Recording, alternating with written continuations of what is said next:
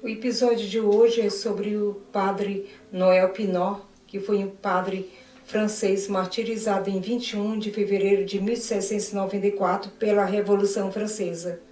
Novamente a história se repete em nossos dias, quando a Igreja Católica sofre grande perseguição religiosa por conta do governo.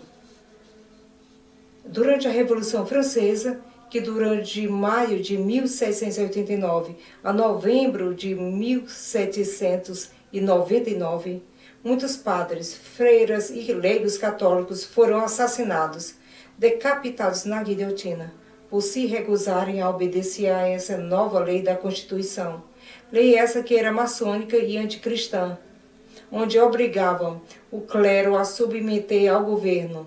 E quem não obedecesse o governo, o governo tinha o poder de tirar o sacerdócio dos padres e fechar as igrejas.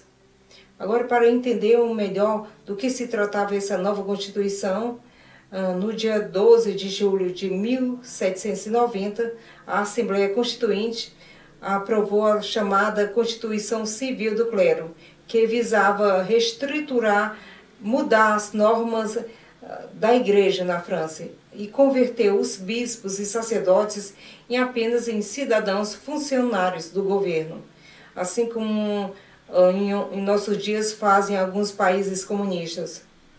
Para garantir sua aplicação, Todo o clero deveria jurar fidelidade a ela, sob risco de sofrer uma severa re repressão da parte das autoridades revolucionárias.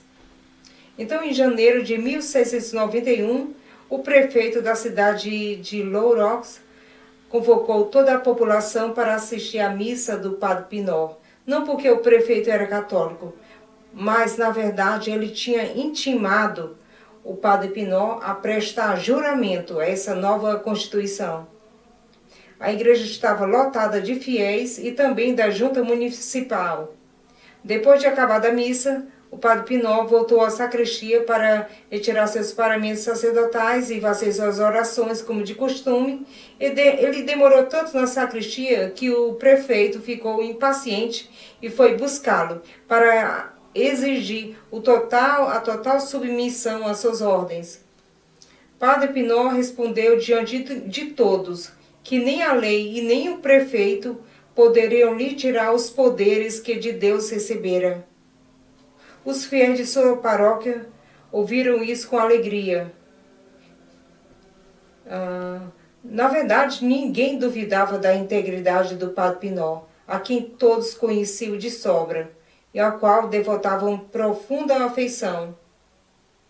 Desde sua chegada àquela paróquia, a maior de toda a diocese, ele se entregara à sua missão, com o mesmo ardor com quem cuidara durante sete anos na capitania do Hospital dos Incuráveis. Após o tormentoso episódio ocorrido com o prefeito, o padre Pinot decidiu quebrar o silêncio e falou em público sobre a sua posição. Uns domingos depois, ante, diante dos oficiais municipais e, e do próprio prefeito, é, ele, o padre Pinot pronunciou um longo discurso expondo as suas razões pelas quais rejeitava aquele decreto. Sua voz clara, resoluta e eloquente ressoou no recito sagrado, afirmando seu dever de rejeitar essa Constituição Civil, que era contrária aos princípios da Igreja e cujo juramento o tornaria indigno de seu ministério.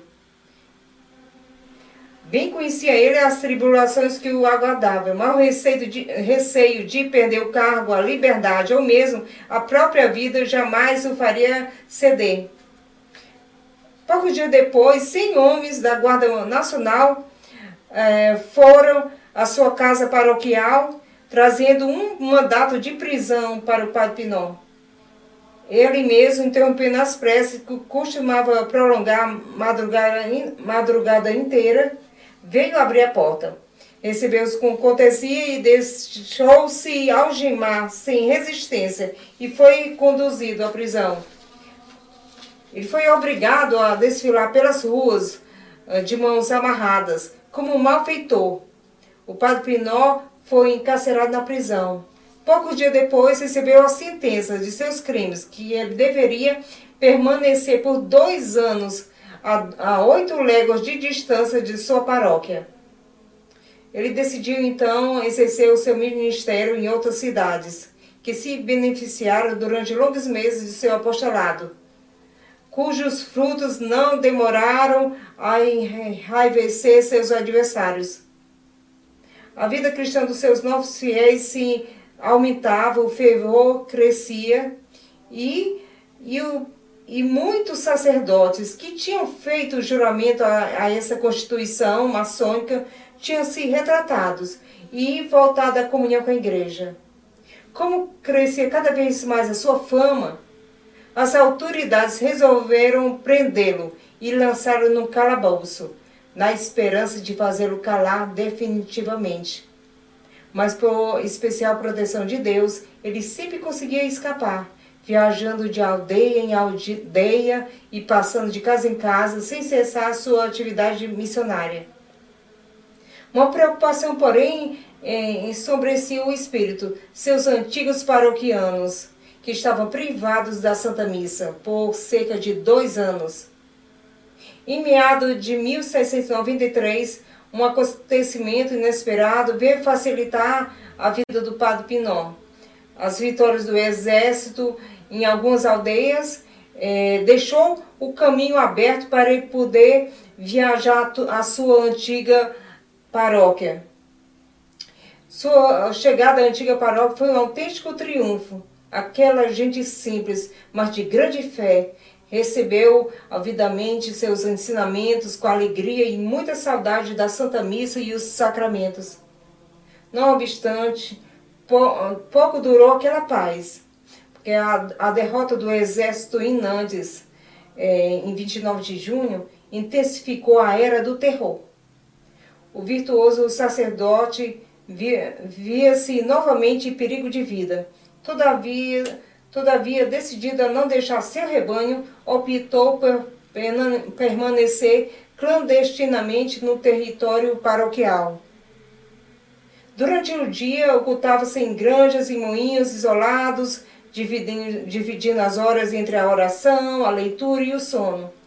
E quando as primeiras sombras da noite envolviam os bosques e os campos, saía da reclusão e exercia seu ministério. Ouvia confissões, assistia doentes, batizava crianças, realizava casamentos.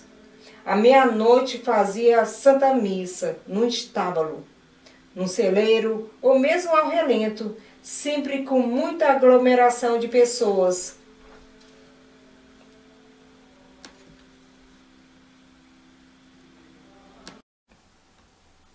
Suas movimentações noturnas, embora discretas, despertava as suspeitas dos inimigos da igreja.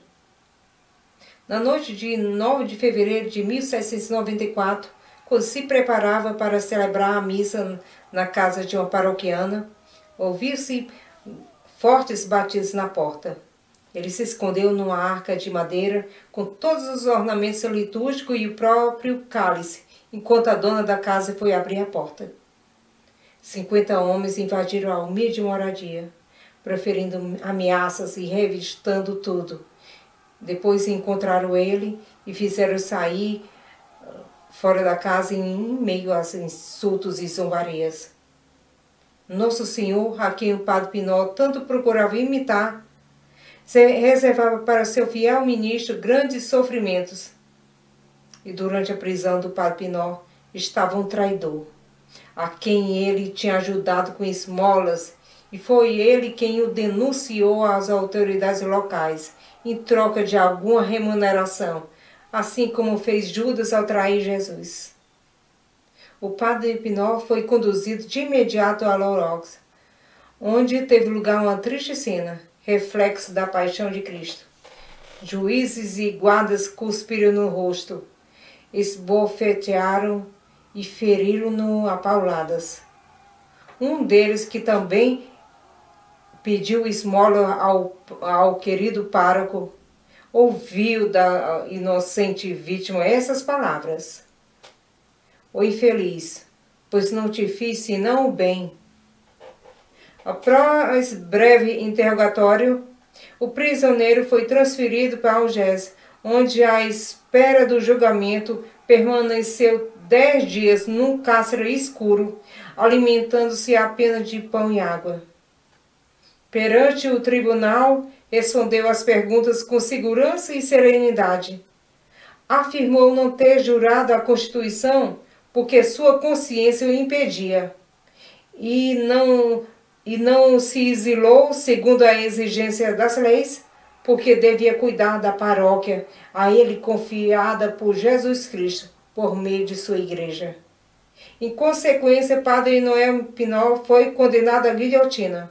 Ouviu a sentença com paz e acolheu com alegria a decisão dos carrascos de ser executados com seus paramentos sacerdotais. E assim revestido por diamito, alva, estola e casula, atravessou a cidade até o local onde se erguia o sinistro cadafalso, que logo se tornaria para ele o lugar da eterna bem-aventurança. Junto à guilhotina, antes de pisar no primeiro degrau da escada, elevou os olhos e, tomado de sobrenatural entusiasmo, exclamou: Introbo ad altere Dei. Me aproximarei do altar de Deus.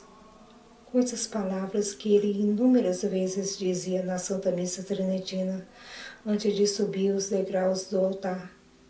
Agora ele pronunciava, subindo os degraus da escada para fazer a imolação de si mesmo, o holocausto derradeiro de sua vida. O sangue do servo ia se misturar do Senhor, como as gotas de água que no ofertório o celebrante mescla ao vinho para se tornarem com este uma única bebida de salvação. Subiu com passo firme, na certeza de encontrar-se com Deus. No instante, a lâmina da guilhotina executou sua tarefa, interrompendo sua vida terrena e fazendo nascer para o céu. Era o dia 21 de fevereiro de 1794. Padre Noel Pinot foi beatificado em 31 de outubro de 1926 pelo Papa Pio XI.